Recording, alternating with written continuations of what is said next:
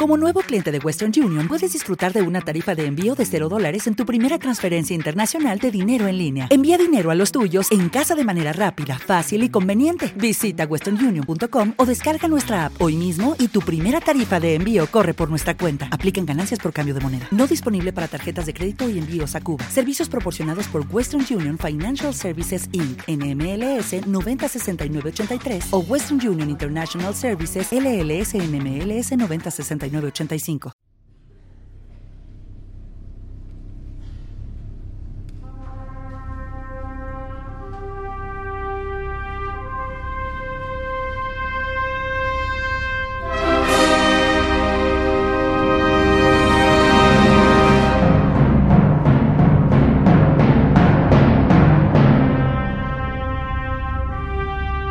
El día de hoy subiremos a una máquina del tiempo.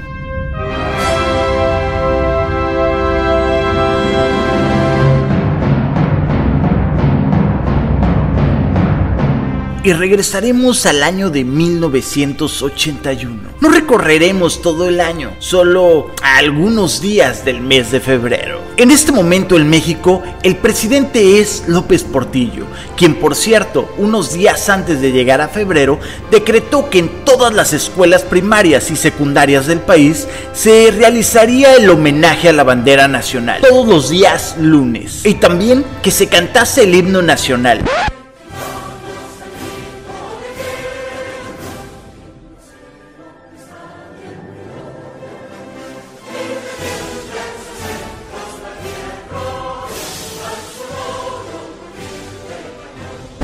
O sea, señores, a él le debemos a los niños desmayados con insolación y a esos chamaquitos raritos que le sangraba la nariz. Me acaba de salir sangre en directo, sangre por la nariz. Ya sé por qué creo que me ha salido, porque me ha dado mucho el sol, ya que he estado jugando a fútbol, sabéis que juego al fútbol los domingos.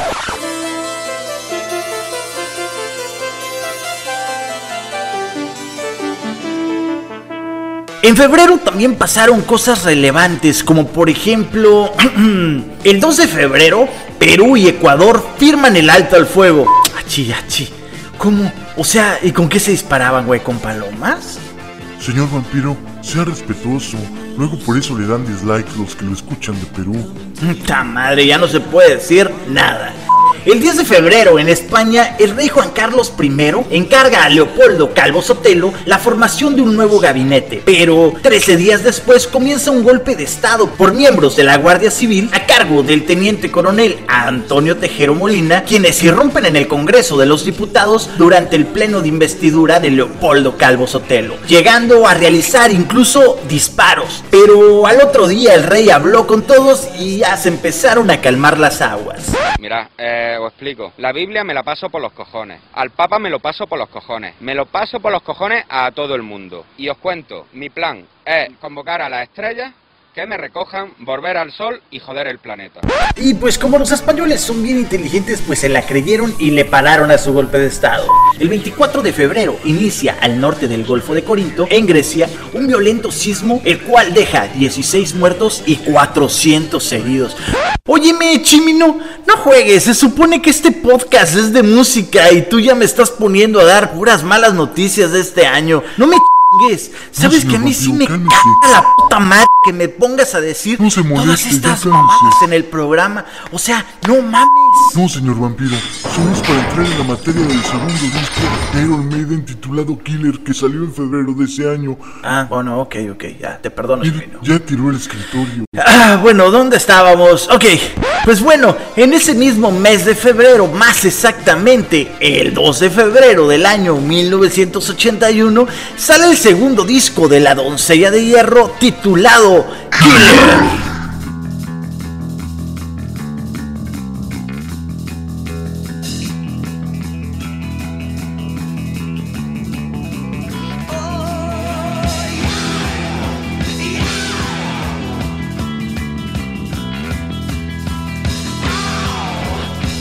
Esto, claro está, en Reino Unido, ya que hasta el 6 de junio de ese mismo año sale para los Estados Unidos. Y bueno, bueno, como ya nos tardamos un poco con estas noticias, pues ya mejor entramos en el contexto. Yo les agradezco que estén aquí en este podcast, que es el capítulo 3 de Hablemos de Metal, dedicado a la historia de Iron Maiden. Y bueno, pues esta media hora estará dedicada única y exclusivamente a este disco. Recuerden que este podcast es llevado ustedes por parte de Hypocrisy México, Hell Satan Studio y Generación FM. Claro está, con el apoyo de Iron Maiden Fans Internacional. ¡Comencemos!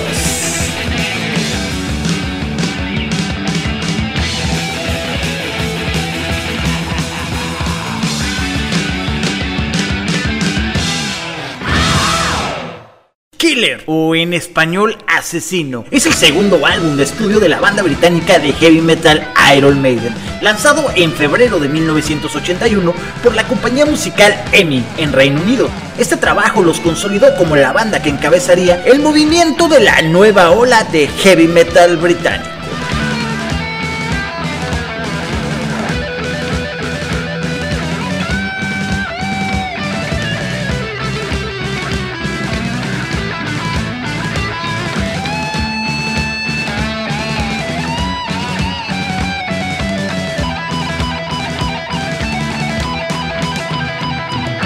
Este álbum se pueden escuchar temas como Warshield, of March,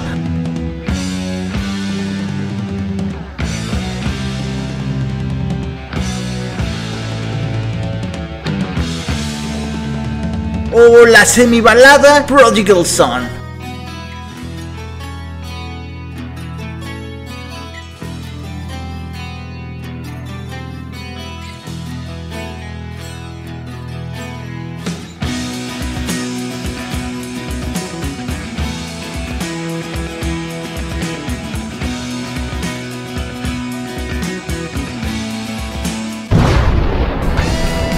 Aquí resalta el ingreso de Adrian Smith como guitarrista de reemplazo de Dennis Stratton y también sería el último trabajo del vocalista Paul Diano, quien se fue de la banda por problemas con el alcohol y las drogas, sobre todo durante las presentaciones en vivo. No sé dónde estoy, no sé qué estoy haciendo aquí. Estoy en una calle parada por, mi, por si me secuestran. Aquí estoy a la verga. Por aquí. Posteriormente, él sería reemplazado por Bruce Dickinson.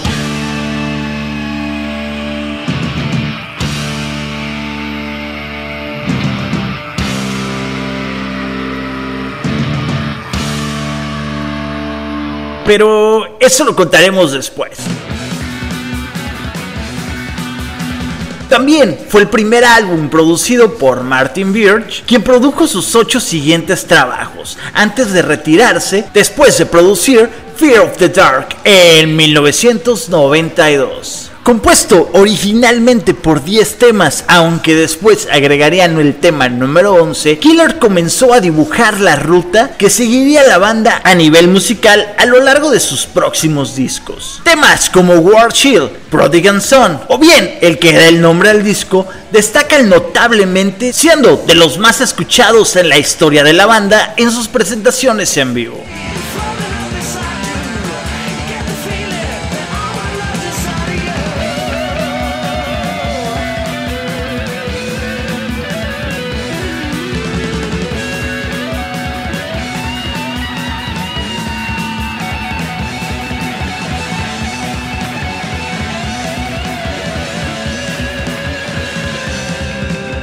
Gracias a Killer, Iron Maiden realizó su primera gira fuera de las fronteras británicas, Killer's World Tour, un tour algo accidentado, en parte por la culpa del mal estado de Paul Diano, quien causó muchos dolores de cabeza a Steve Harris y el resto de la banda. La grabación de este disco no fue muy complicada ya que realmente contaban ya con casi todas las canciones desde antes de grabar su primer disco el año anterior. Solo que por lógicas razones no podían meter 20 canciones en el disco, así que separaron material para el segundo álbum, así que ya solo tuvieron que quitar las partes de Dennis Stratton y grabar a Adrian Smith, quien vendría entrando a la banda para ese momento.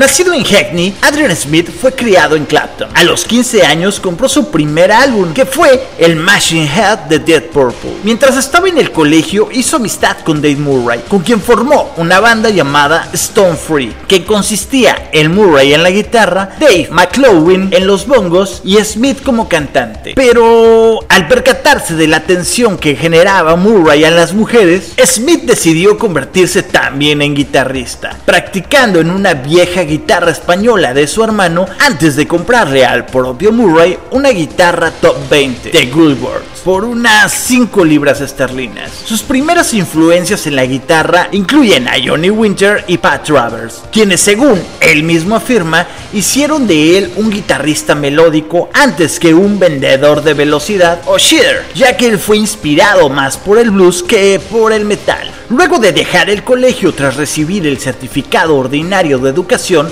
Smith formó su propia banda, Evil Ways, incluyendo a Dave Murray en la guitarra. La banda luego sería bautizada como Urchin y con esta formación Smith comenzó a escribir su propio material, incluyendo 22 Acacia Avenue, la cual en esos tiempos lógicamente no se llamaba así, sino que se llamaba Countdown. Y la letra pues también lógicamente era algo diferente.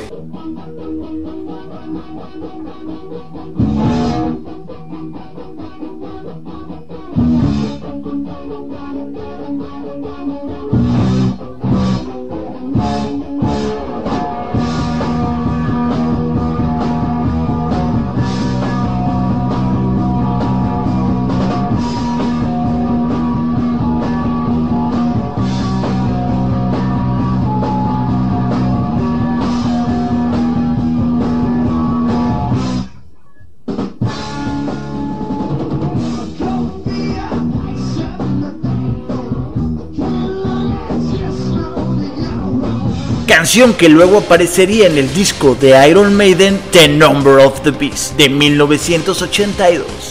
En este punto, Murray abandonó la banda para unirse a Iron Maiden y Urchin firmaría con DGM Records, publicando su primer sencillo, Black Leader Fantasy, en 1977. Poco tiempo después, Murray retornó a Urchin para el lanzamiento de su segundo sencillo, Shears Roller, ya que este había sido despedido de Iron Maiden tras una pelea con el cantante Dennis Wilcock, mismo del que ya hablamos en el capítulo 1 de este podcast. Adrian Smith también se le ofreció un lugar en Iron Maiden mientras la banda estaba en proceso de firmar con EMI en 1979, pero rechazó la oferta para continuar con su propia banda, decisión de la cual se arrepintió más tarde tras la disolución de Urchin en 1980. Sin banda, Smith audicionó para Iron Maiden exitosamente y debutó con la banda en un programa de televisión alemán, antes de iniciar una gira por el Reino Unido y grabar el álbum Killers.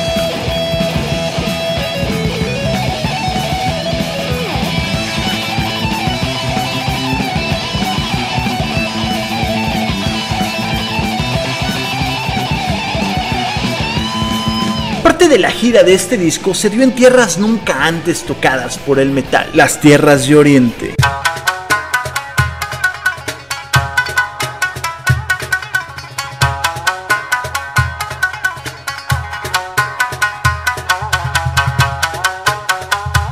donde por cierto se graba el primer disco en vivo de esta banda de nombre Made in Japan.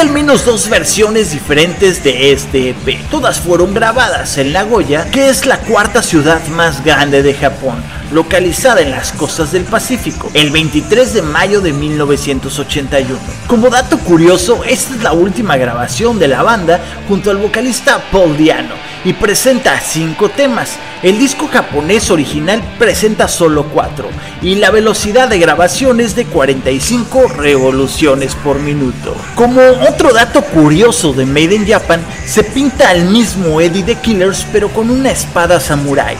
La edición venezolana sorprendió con un decapitado Paul Diano, la cual significa el fin de su era algo similar a lo que pasó con Bruce Dickinson en el disco Hello Be Thy Name.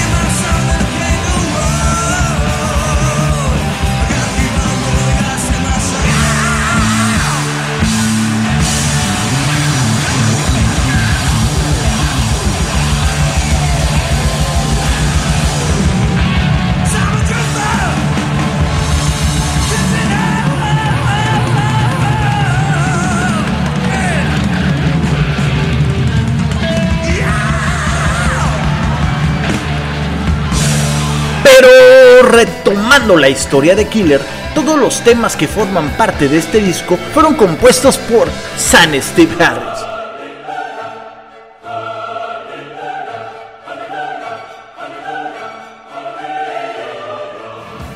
a excepción de Killers donde Diano tuvo parte y Twilight Zone con intervenciones de Dave Murray. Como lo comentábamos hace rato, originalmente serían 10 canciones. El pilón precisamente es Twilight Zone, basada en una gran serie de televisión de ciencia ficción de la época, más conocido en estos lares del mundo como La Dimensión Desconocida. Pero bueno, el tema es que no apareció en la primera edición británica, sino hasta su lanzamiento en Estados Unidos unos meses después, teniendo que esperar hasta la reedición de 1988 para ser parte del álbum en Reino Unido.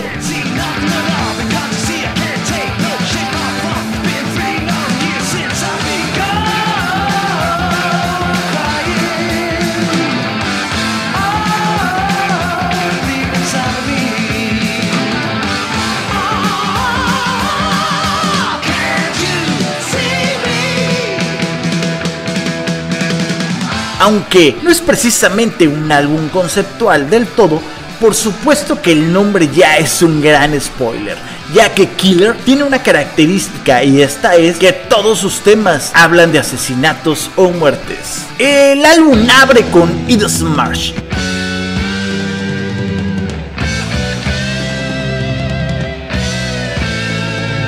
Una pieza instrumental de prácticamente dos minutos que conecta con Warshield.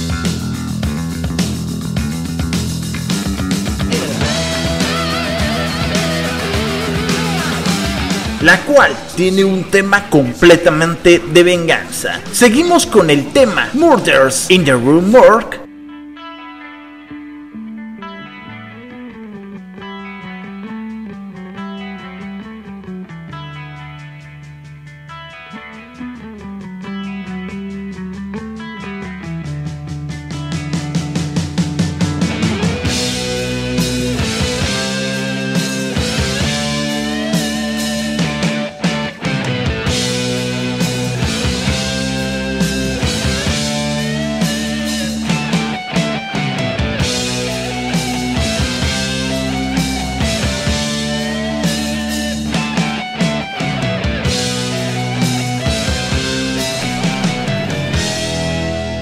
que está basada en la historia de terror que cuenta Edgar Allan Poe en su libro de 1841, Los crímenes de la calle Morgue. Algo que frecuentemente nos encontramos en la trayectoria de Maiden es la fascinación por la historia y la literatura, aunque en este punto aún no había llegado. Another Life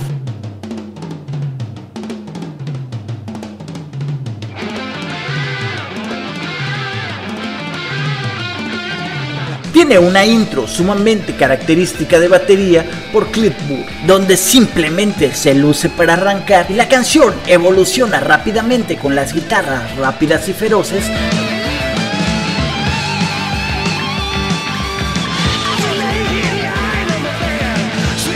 Sobre la letra es en realidad muy breve y se repite en tres ocasiones. En un simple párrafo se narra cómo alguien trata de suicidarse, o dirían los españoles, de automatarse a sí mismo. Ay, señor vampiro, usted no entiende. Luego también porque los españoles le andan dando dislike. Usted no respeta a nadie. Bueno, bueno, bueno, ya. Gengis Khan.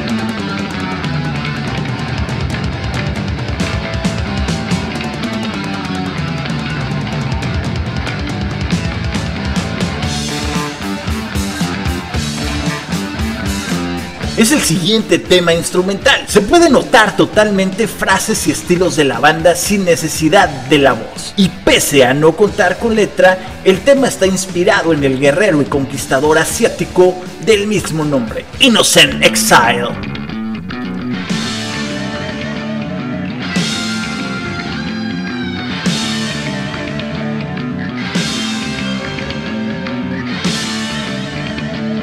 Esta llega con un intro de bajo buenísimo y el estilo puede considerarse más influenciado por el rock and roll que incluso puede que hasta por momentos te recuerde algo a Led Zeppelin en algunas frases. Si bien no es un tema puramente metalero, tiene la fusión exacta entre esas influencias y el sello propio de la doncella. Esta canción continúa la historia de Murders in the Room las reflexiones del protagonista del cuento de Poe y con eso acaba el lado A.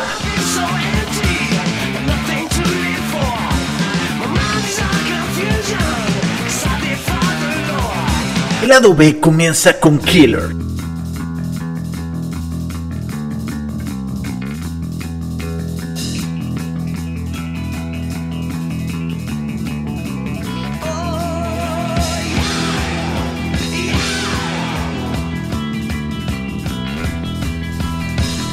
que le da el nombre al álbum y ya es un clásico que sigue sonando en giras más recientemente y muy probable de los favoritos. Habla de un asesino londinense que sigue a sus víctimas en el metro. Esta pieza transmite de manera muy virtuosa todas las emociones que requiere una historia como esta. Twilight Zone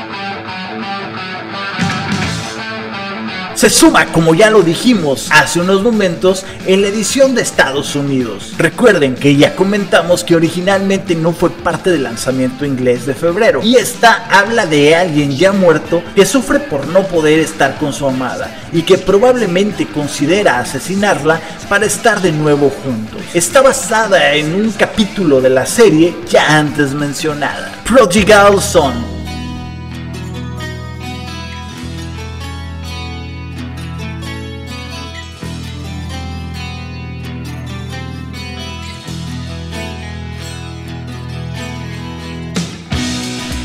una pieza donde alguien que ha jugado y ha usado del uso de la magia negra empieza a implorar ayuda para salir de su agonía. Y musicalmente hay cierta nostalgia, expresividad y sin ser precisamente una balada, tiene mucho sentimiento, no solo en historia, sino musicalmente hablando. Purgatory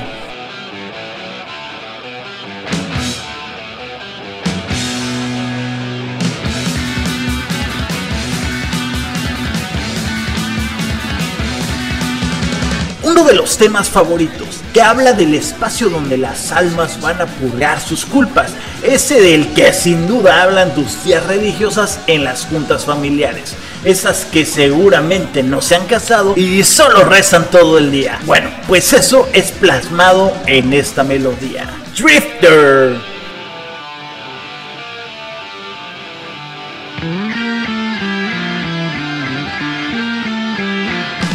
Canción del Killer, una canción bastante positiva considerando que hablamos de 10 canciones que hablan de asesinatos y muertes, vista desde tantas perspectivas diferentes.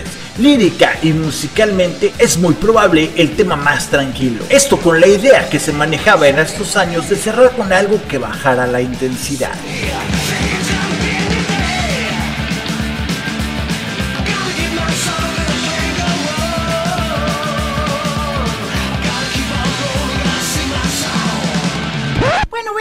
Hablaron de las canciones, pero yo, yo, yo quiero saber un poco más. ¿Qué me pueden decir de la portada? Chimino, ¿por qué sigues trayendo a tu hijo al estudio? Pero bueno, ok, ok, mijito, yo te lo explico de volada.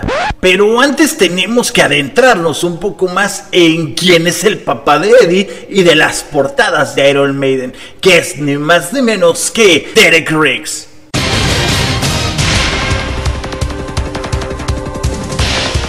Su salto a la fama fue gracias a Eddie, que como les platicaba en el capítulo pasado, el personaje original se llamaba Electric Matthew y era un dibujo que había hecho Riggs para simbolizar el movimiento punk de los primeros años de la década de los 80 Y bueno, a esto la banda le propuso hacerlo con algo más de pelo añadido y el trabajo fue añadido a la portada de Iron Maiden publicada en 1980. Su último trabajo para Iron Maiden fue en la portada del álbum Somewhere Back in Time en el año 2008 y también ha trabajado para la carrera solista de Bruce Dickinson. Igualmente trabajó con Stratovarius en la carátula del álbum Infinite para la banda española Valhalla en la carátula de su segundo álbum Once Upon a Time. También trabajó para The Iron Maidens, banda femenina tributo a Iron Maiden, además de ser el creador de Cuauhtémoc, la versión latinoamericana de Eddie para el álbum de Cuauhtémoc de la banda de heavy metal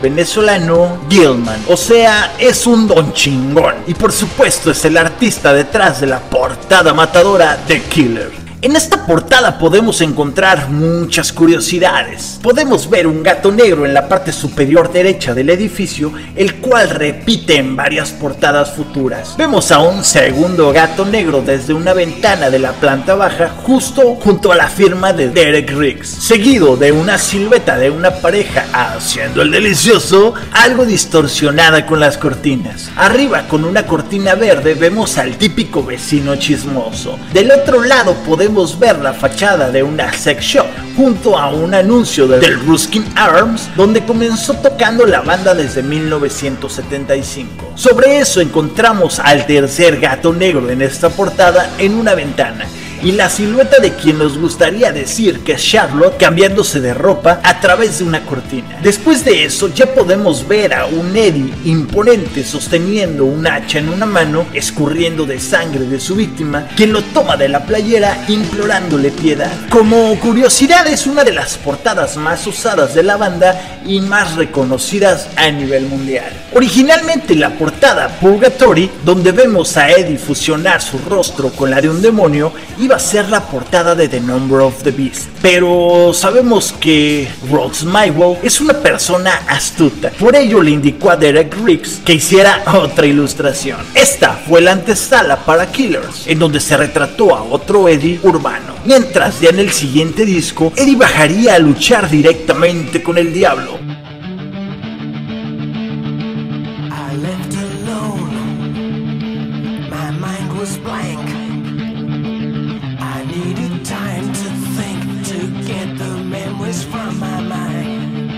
Pero ¿qué creen? Esa ya es otra historia, chamaquitos, la cual les contaré la próxima semana aquí en Hablemos de Metal, con la cuarta parte de la historia de Iron Maiden. Espero la pasaran bien en esta media hora. Yo soy David Vadillo, el vampiro. Agradecemos a Hypocrisy México y a Hell Satan Studio por la realización de este programa. Recuerda que puedes escucharnos en Generación FM y agradezco el apoyo también de Iron Maiden Fans Internacional, a quien por cierto felicito por su nueva web donde podrás enterarte de todo lo que pasa en el mundo de la doncella de hierro en español, entrando a www.ironmaidenmexico.com.mx Como ya es tradición aquí en Hablemos de Metal, los dejamos con una rolita para cerrar el programa. Escuchemos esta canción que fue uno de los singles, además de una de las canciones que tuvo video oficial para estos años. Les hablo de Woman in Uniform y bueno, pues nos escuchamos la próxima semana en Hablemos de Metal. Bye bye.